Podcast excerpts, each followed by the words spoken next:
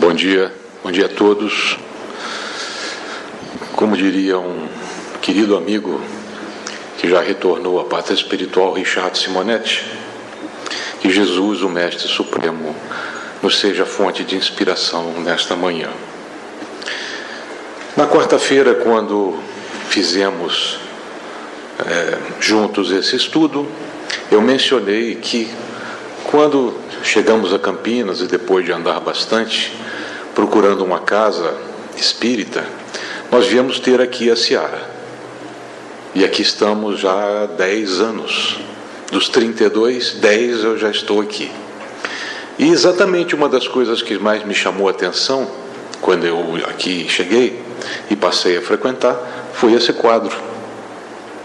Esse quadro ele representa exatamente aquilo que nós estamos estudando hoje.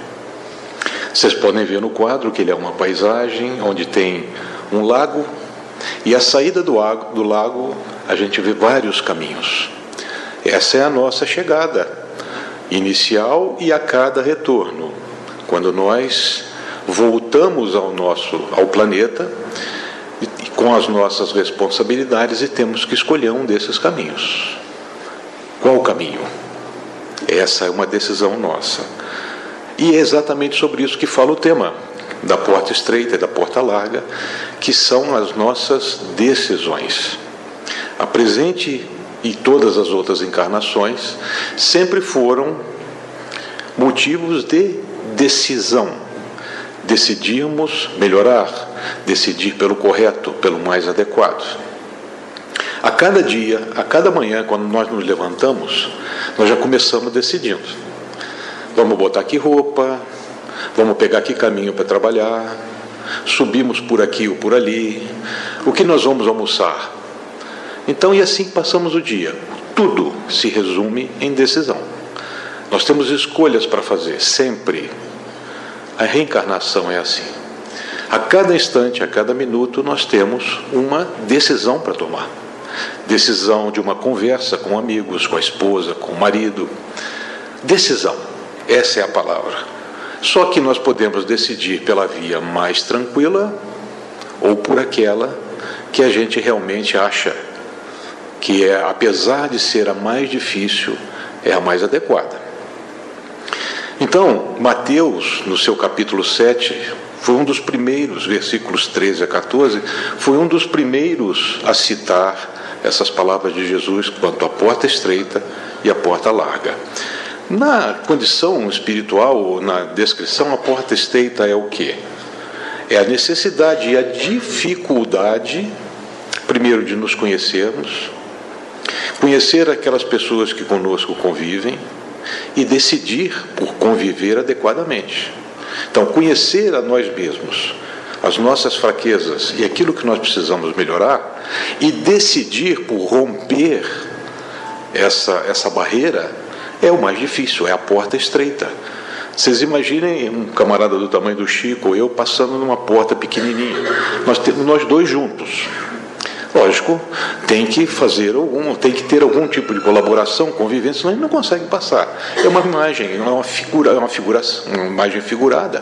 Exatamente por isso, para mostrar as decisões que nós precisamos ter, que apesar de doerem, no nosso coração e naquilo que nós somos precisam ser quebradas, precisam ser rompidas para que a nossa decisão seja mais justa. E com isso, nós vamos crescer.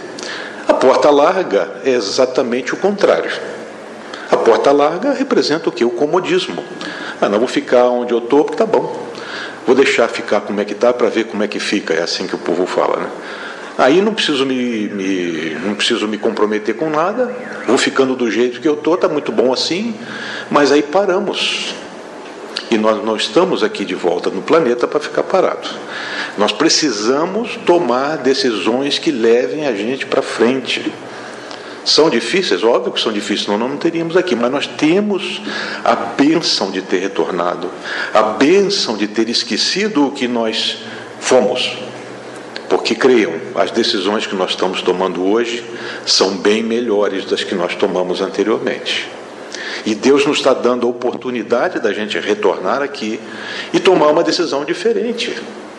para melhor, para o nosso crescimento. Mas eu só decido se eu tiver uma análise para fazer. Como eu era?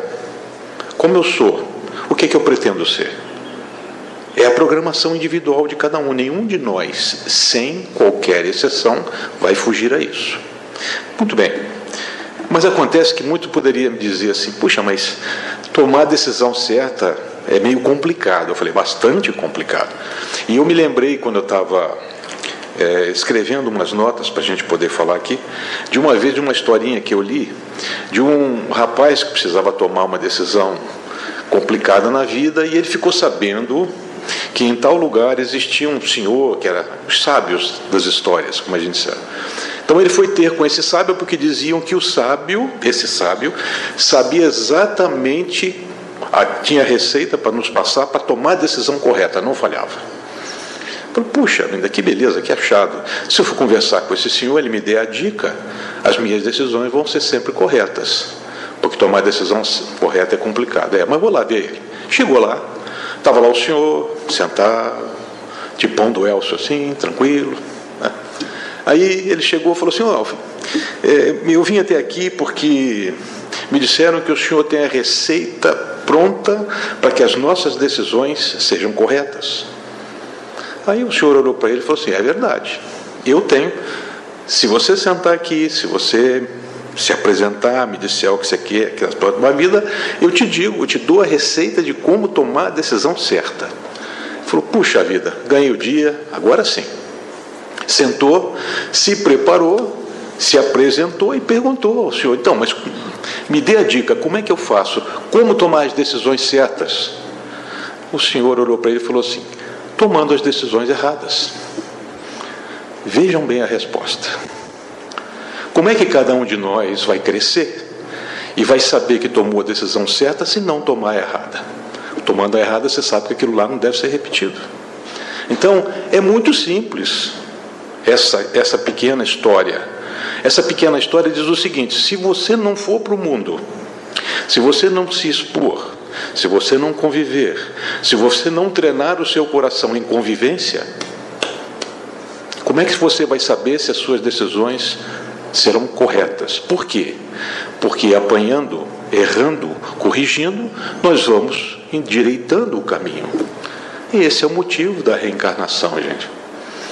Se a gente não se conhecer e ver a melhor conduta, o melhor caminho, nós jamais tomaremos as decisões corretas. Porque as nossas anteriores, como eu disse para vocês, foram bem piores do que a gente está tomando até agora. Só que a gente traz nas nossas decisões atuais muito das decisões antigas. E é isso que a gente precisa ir corrigindo, corrigindo. Eu tenho um amigo, eu li uma frase num um caderno até de um amigo que ele falou assim: mude, mas não queira mudar do dia para a noite. O caminho correto é mais rápido do que a velocidade. Analise o que você precisa mudar. Leia. A leitura é primordial, como o Chico falou, ter chance para todos lerem, porque quando a gente lê, a gente consegue pegar algumas dicas preciosas para essa nossa mudança.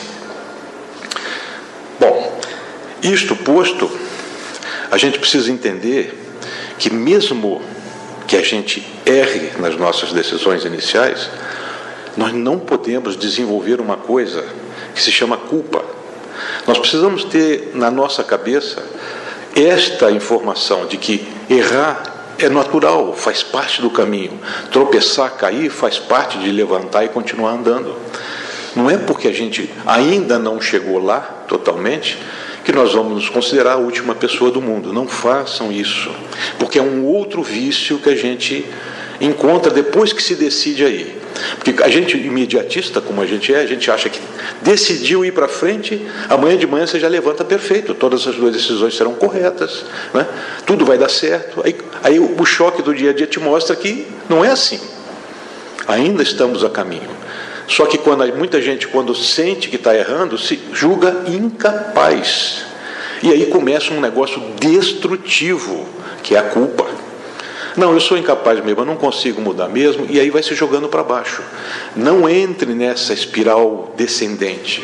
A gente tem que entrar numa espiral, espiral ascendente de motivação, mesmo que as nossas últimas decisões não tenham sido as mais corretas. mesmo assim, nós estamos caminhando, nós estamos em processo de caminhada. Eu já repeti uma vez aqui, ou já contei uma vez, e outras pessoas já mencionaram nas preleções que a gente escuta, sobre a questão de Judas. É muito interessante, por isso a gente sempre menciona. Judas Iscariotes, ele foi condenado e é condenado pela maioria até hoje porque ter traído Jesus. E nas obras espíritas, né, a gente, ao ler as obras espíritas, a gente, principalmente de Humberto de Campos, a gente consegue ver os detalhes, toda aquela situação da época do Cristo. Judas era um cidadão assim, imediatista. Porque ele via o sofrimento do povo, ele via a bota romana sobre o povo e ele queria, ele acreditava que Jesus era santo. Ele acreditava que Jesus tinha aquela força e que poderia libertar todos eles, imediatamente, se fosse necessário. Só que, na visão dele, o Cristo não agia, não libertava o povo, era só, não, calma, amor. Como, não, veja bem a imagem nossa comparada com Judas. Ao tecer toda aquela de entregar o mestre aos romanos, já, já há a interpretação de que Judas, mesmo sabendo da santidade de Jesus, acertou todo aquele aparato, levou os soldados, porque ele julgava que, sob pressão, o Cristo tomaria uma decisão que na cabeça dele era certa. E ao entregar o Cristo, ele não estava interessado em 30, 40 moedas. Ele queria acelerar a coisa. Só que quando ele chegou com os soldados, qual foi a reação do Cristo? O abraçou chamou de amigo, e ele repentinamente caiu-lhe a ficha, como a gente diz hoje, né? O que foi que eu fiz? Ele repentinamente entendeu que Jesus não vinha aqui para ser mais um guerreiro, mais um a destruir, mais um a desagregar. Ele vinha exatamente nos dar força para as nossas decisões, para os nossos caminhos, para a nossa renovação, através do seu exemplo. E ele entrou numa culpa insuperável. Conta Humberto de Campos que, quando Jesus foi crucificado, toda aquela, todo aquele local, vocês imaginem a visão espiritual daquele local no dia da crucificação. Que haviam muitos espíritos de luz tentando minimizar todo aquele sofrimento de Jesus, toda aquela situação. E ele diz que muitos, quase sem forças, Jesus na cruz chama um desses espíritos e sussurra alguma coisa para ele, que depois se veio a saber que ele na cruz recomendou a esse espírito que fosse receber Judas, que estava se enforcando, se suicidando exatamente no dia da crucificação, por entender a bobagem que havia feito. Então, os exemplos estão aí. Jesus, desde aquela época, já nos deu exemplos de que, em sua hora extrema, estava preocupado com Judas, porque sabia que cada um de nós somos falíveis. Cada um de nós acha que o imediato é que é o correto. Que nós não precisamos de um período para chegar lá na porta. Você quer saltar daqui lá na porta direto. Essa ansiedade que arrasta o mundo até hoje, hoje mais ainda, porque tudo é imediato. Comunicação é imediata, é zap, é telefone, é televisão, é computador, tudo é imediato. Só que a vida, nossa, nossa vida, a nossa evolução não é uma evolução de computador, não é uma evolução de celular, é uma evolução de espírito, de decisão, de mente, de equilíbrio. E isso não se faz em 10 minutos ou 10 segundos. Se faz quando a nossa ficha cai. E, e podem ter certeza, tem hora que a ficha cai de tal maneira que a gente escuta até o barulho. Muito bem. O que é, qual é a tentativa, qual é a solução? Continuar vivendo, continuar estudando, continuar buscando se conhecer, continuar tentando. Nós temos que continuar, seguir, seguir em frente no nosso caminho, com um aviso muito importante. É, há pouco tempo eu recebi do nosso amigo Irani Monteiro, acho que ele mandou até para os mais conhecidos, uma mensagem do doutor Inácio Ferreira. O doutor Inácio Ferreira foi um médico é, mineiro, ele foi, dirigiu por muito tempo o Sanatório Espírita de Uberaba. Ele era espírita e ele desencarnou. E ele dizia que quando ele chegou do lado de lá, ele citou uma mensagem do Chico Xavier dizendo que os espíritas morrem mal. E nunca ninguém tinha entendido exatamente por que, que o espírita morre mal. É porque a gente, ao se declarar simpatizante do espiritismo, lá vamos nós no nosso imediatismo. Opa, ao chegar do lado de lá eu estou garantido. Sou espírita, hein? Ó, saí, desencarnei agora, conheci o Chico lá, ó, não tem jeitinho. Por quê? Ele dizia isso. Não basta ser espírita para melhorar. Qual é a diferença entre nós sermos espíritas ou não? Nós conhecemos um caminho que vai nos levar a melhorar. Não é só ter o título de espírita que vai nos dar favorecimento ou reconhecimento de que nós vencemos a nós mesmos. Só o título. As ações, as decisões é que mostram. Eu vou ler um pedacinho, olha só o que o doutor Inácio falou numa psicografia que ele mandou. Ele diz assim: Irmãos e irmãs, o que vale no Espiritismo é o que você faça dos conhecimentos do que for adquirindo nele. O resto, acredite, não conta muito. Olha as passagens dele. A bem dizer, a minha condição de espírita nada significava e nem significa até hoje. O que vale é o valor, o valor pessoal, sem rótulos, faixas de qualquer espécie. O que vale é o seu currículo. Mas qual currículo? O seu currículo de bondade. Os nossos, as nossas atitudes. Sem atitude, sem decisão que mostre que você está vencendo a você mesmo, você pode chegar lá ateu, espírita, budista, tanto faz. É você a gente ainda está muito preso a esse ritualismo, essa imagem, essa, essa imagem figurada. Quando nós chegamos lá, nós não temos nada, nem o corpo, até o corpo ficou. Nós chegamos lá em essência. Estamos lá. E aí? E aí nós olhamos e só vemos a nós mesmos. E muitos, muitos que foram e que se comunicam dizem que o remorso é uma sensação muito ruim muito ruim. Porque a gente vê que perdeu tempo, que podia ter amado mais e não amou, podia ter abraçado mais e não abraçou, podia ter entendido, não discutido, podia não ter reclamado. É duro. Por quê? Você vê que passou 50, 60, 70, 80, 100 anos e a maioria ficou por fazer. Então, isso é que o doutor Inácio diz. Se você quer melhorar realmente, se você quer chegar do lado de lá e alguém bater no seu ombro e falar assim: puxa, bom trabalho, hein? Vença a você mesmo. Não o que está aí, mas vença a você mesmo. Aquilo que, aquilo que te irrita, fala assim: puxa, o que, que eu preciso? Mas movimente-se, decida.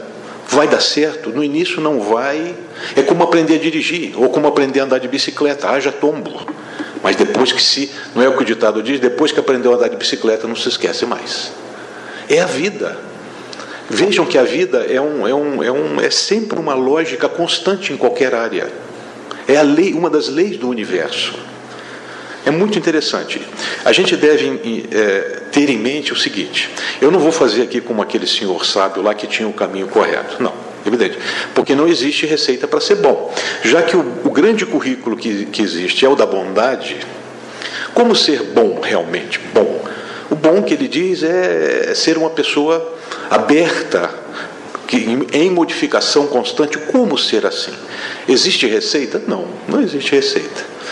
Mas folheando os livros, as leituras, as obras espíritas, olha só que algumas preciosidades, algumas dicas preciosas que a gente pesca e que a gente pode trocar entre nós uma ideia. Primeiro, preparados? Vamos lá. Tenha paciência e tolerância para com os erros e inseguranças dos seus daqueles que convivem com você. Eles podem ainda não ter chegado onde você já está. Olha, não sou eu que escrevi isso, não, está nas obras espíritas. Por isso que a gente tem que ler. É de lá. Desenvolver. A minha tia, que era espírita, sempre dizia para mim, garoto: paciência e tolerância são virtudes que se adquire. Olha bem, lembro disso até hoje. Devo a ela essa iniciação espírita. Então pensem. Segundo, olha que interessante, cultive gentileza e boa educação. Né? A bondade é contagiosa, olha que interessante. E a cada novo dia você receberá mais frutos de paz e harmonia se insistir em ser gentil e educado. Ninguém precisa ser tratado na bota. Ninguém precisa ser tratado. Não, tem gente que. Não, não tem gente que precisa. A gente é que precisa se educar no trato com as pessoas. Não se preocupe. É uma outra, um outro ditado que lembrei aqui que o Espiritismo diz. Não, não, não agrida seu irmão, o tempo cuidará dele. Terceira dica importante que a gente pode tirar das obras espíritas: ajuste sua visão para localizar os invisíveis. Mas são os espíritos? Não, não são não. Normalmente são aqueles que tornam o nosso dia mais limpo, mais seguro, mais bonito. Porteiros, é, funcionários de limpeza, é, jardineiros, que a gente não vê. A gente está tão, tá tão correndo tanto para não perder o horário, para subir aqui por cada hora da reunião, você passa por eles e não vê. São os invisíveis que o Divaldo diz. Então, ajustemos a nossa visão para dar um bom dia ao jardineiro, que às vezes se prepara para dar um bom dia, se passou. Desenvolva, treine a sua bondade, a sua gentileza, a sua paciência, treine, treine. Esteja alerta para perceber aqueles que precisam de ajuda e ajude. Só está alerta para ver quem está precisando de ajuda e não fazer nada, não adianta. Ajude. Mais uma dica preciosa: ajude. Ah, mas veja, o mundo está difícil, eu não tenho condições. Não é condição ajudar. Não é ajudar monetariamente, gente. Não é. Não é isso que o Cristo quis dizer. Sente com alguém que você está se sentindo carregado, preocupado, deixa a pessoa falar. Fica ali ouvindo e animando. Né? Quanta gente precisa de uma palavra assim? Quantos que estão com culpa? E essa culpa destrutiva pode levar a uma situação extrema, como foi a de Judas. Ajude ouvindo, ajude abraçando, Ajude levando a mão no ombro de um amigo, apertando. A nossa troca de energia conecta os corações, alivia as pessoas. É tão simples. Se a gente parar e pensar, é tão simples, gente. Com o que, que a gente não, não ainda tem, mas faz parte, nós temos que vencer. Livre, olha, essa é difícil, eu tenho que confessar que essa é difícil. Livre-se da velha fórmula de se queixar de tudo. No Brasil é difícil, né? Né? É difícil. Ah, a gente se queixa de tudo, porque nada funciona. É, é o normal do nosso dia a dia, mas faz parte. Nós estamos aqui porque nós precisamos estar aqui para vencer esse tipo de coisa. A cada dia que a gente se pega reclamando, puxa, lá vou eu de novo.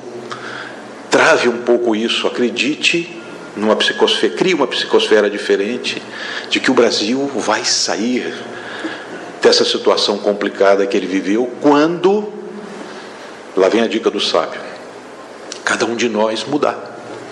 Ninguém vai mudar nada para nós a não ser a gente mesmo. Ah, não, não é questão de ir para a rua, de roubar, subir, descer, não é. Mudar aqui, a nossa mudança. Quando a nossa mudança mudar a psicosfera do Brasil, o Brasil vai modificar. E uma última dica interessante que eu pincei das obras espíritas é uma que a gente constantemente não faz.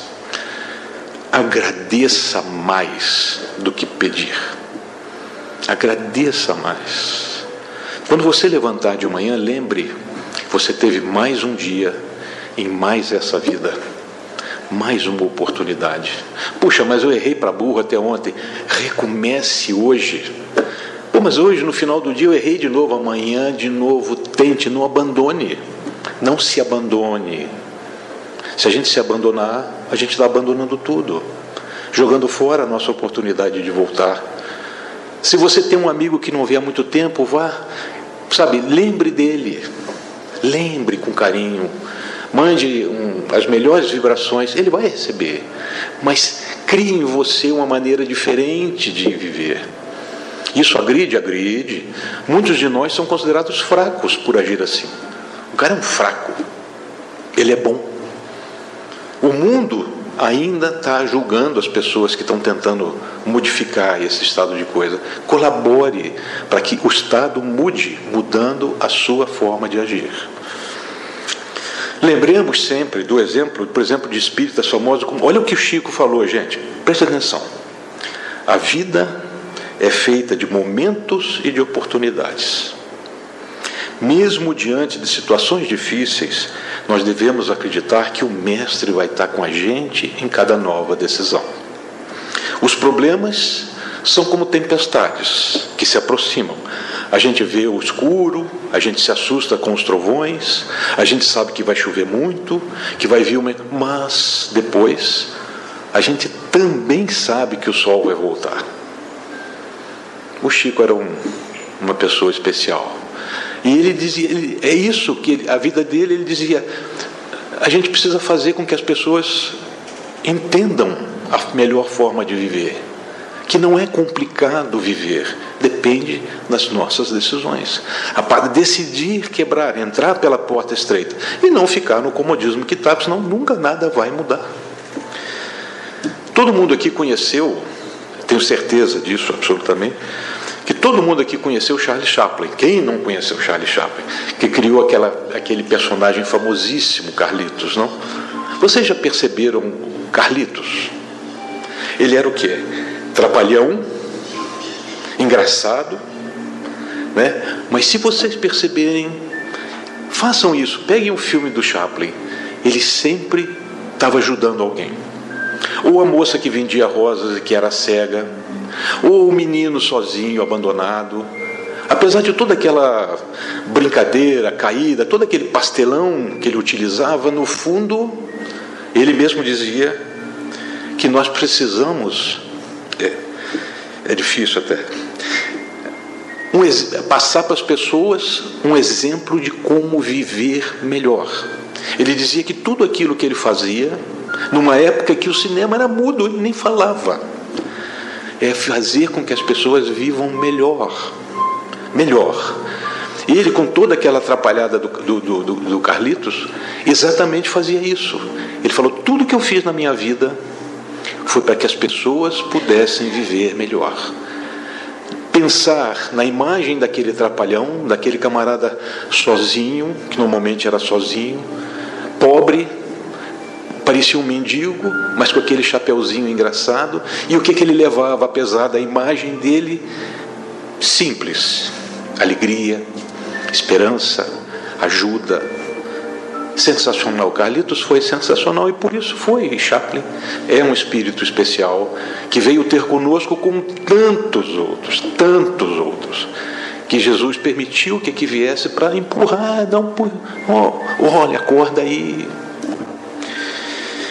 Ele escreveu, e eu separei Chaplin, Olha que interessante, nos anos 20 do século passado, olha o que ele escreveu. Ele escreveu uma página para ajudar as pessoas. Qual é o título da página? A decisão. Olha que interessante. Há 100 anos, hein? Não foi semana passada, não. Há 100 anos atrás. Olha o que ele disse, e vocês me permitam ler, porque a minha memória não, não, não guarda. Ele dizia assim: Hoje levantei cedo, pensando no que eu tenho que fazer. É minha função escolher o que eu devo fazer hoje e o dia que eu vou ter. Posso reclamar porque está chovendo, mas também posso achar que quando chover vai acabar um pouco com essa secura, com essa poluição. Né? Depende da minha decisão. Posso ficar triste por não ter dinheiro, mas posso encarar nisso uma oportunidade de administrar melhor minhas finanças. Se eu não tenho finanças, como é que eu posso administrar minha vida de uma maneira equilibrada, mesmo se tem muito recurso? Posso reclamar da minha saúde? É, eu posso reclamar, mas posso dar graças a Deus por estar vivo. Posso me queixar dos meus pais não terem me dado tudo aquilo que eu gostaria de ter tido, mas eu também posso ser grato por ter nascido. Posso reclamar de ter que ir trabalhar ou agradecer porque eu tenho um trabalho. Posso sentir tédio com as tarefas de casa ou agradecer a Deus por ter um teto. Depende da decisão. Posso lamentar decepções com amigos ou me entusiasmar com a possibilidade de encontrar um outro amigo, um novo amigo. Se as coisas não saíram como eu planejei, eu posso ficar feliz, por ter hoje para recomeçar. Há 100 anos ele disse isso. O dia está na minha frente, esperando para ser o que eu quiser que ele seja. E aqui estou eu, o escultor do meu dia. Tudo depende de mim, das minhas decisões. Charlie Chaplin, há 100 anos. Eles vêm, Jesus nos dá muitas mensagens desta forma. Deus nos passa mensagens desse tipo e a gente não vê porque a gente não calibra a visão, o ouvido. A gente está sempre correndo, ansioso. E a gente ouve, a gente vem ao centro espírita, por quê? Ah, eu sou simpático ao espiritismo, vi nele a lógica. Sim, claro, todos nós. Mas aqui a gente é levado a pensar. Nós não temos rituais exatamente por isso, porque nós temos conversas entre nós para que a gente raciocine. Não precisa de um ritual, de uma beleza, não precisa precisamos pensar apenas. Por isso é que nós estamos aqui. Precisamos nos instruir, treinar, mudar, mesmo que isso doa. Vai doer. E a gente sabe que vai. A cada segundo nós podemos decidir o momento seguinte, a gente não pode esquecer isso. Nós temos todos os caminhos à nossa frente. Nós temos que tentar escolher pelo bem e pela paz. Como é que nós vamos escolher pelo bem e pela paz? Muitas vezes passando por cima da nossa própria inferioridade. Para terminar, uma mensagem de um Espírito que está sempre conosco. Em cada insucesso, aprende a refletir a façanha, sem depressão ou arrependimento, pois afinal de contas a experiência é o resumo das tentativas que deram certo ou errado. Joana de Ângeles. Ela está sempre, sempre com a gente. Todos os espíritos nos dão estas mesmas dicas, instruções. Conhece o teu lado escuro, procura iluminar o teu lado difícil. Se não tem boa convivência, treine a convivência. Se nessa convivência você magoou alguém, peça desculpas. Ah, mas eu vou pedir desculpas. Peça desculpas. É um treino. Mas eu não sinto totalmente. Treine. Treine. Ah, mas Jesus, Jesus, ah, Jesus fez, mas era Jesus. Imite. Se você não chegou lá ainda, repita o conselho que você está, que ele te deu. Você não precisa ser não chegar no nível onde Jesus está para começar. Ao contrário, nós não vamos chegar ao nível que Jesus está sem começar agora. Então, gente, agradecendo a, a Jesus por ter nos passado todas essas informações tão importantes, ter nos dado esses minutos dessa manhã tão bonita para a gente estar aqui Vamos esquecer se está calor, se está frio, se está seco, se não está, se a gente tem dificuldade, mas vamos procurar viver melhor com a gente mesmo. Se a gente viver melhor com a gente mesmo, nós vamos ter mais satisfação em encontrar os outros, porque os outros são exatamente como nós somos. Nós estamos num planeta de expiação, todos nós. Todos nós estamos no mesmo nível de evolução, estamos aqui. E se todos nós que estamos aqui agora nesse instante, encarnados e desencarnados, estamos aqui e fomos trazidos, entre aspas, para cá, porque nossa decisão nos trouxe, é porque nós precisamos estar juntos. E nós temos a felicidade de ter esse caminho à nossa frente, o Espiritismo, que abre essas cortinas que não basta ser isso, aquilo, fazer isso ou aquilo, basta modificar-se, vencer-se, ser mais educado, mais tolerante, mais pacífico, observar os mais os pobres, entender que todos nós estamos aqui exatamente para poder viver melhor. Um enorme fim de semana com muita felicidade a vocês todos. Espero que desfrutem deste sábado e domingo em família, ou quem tiver trabalho, o que importa, mas que viva com tranquilidade, viva com paz. Ok? Enorme prazer, muita paz a todos nós.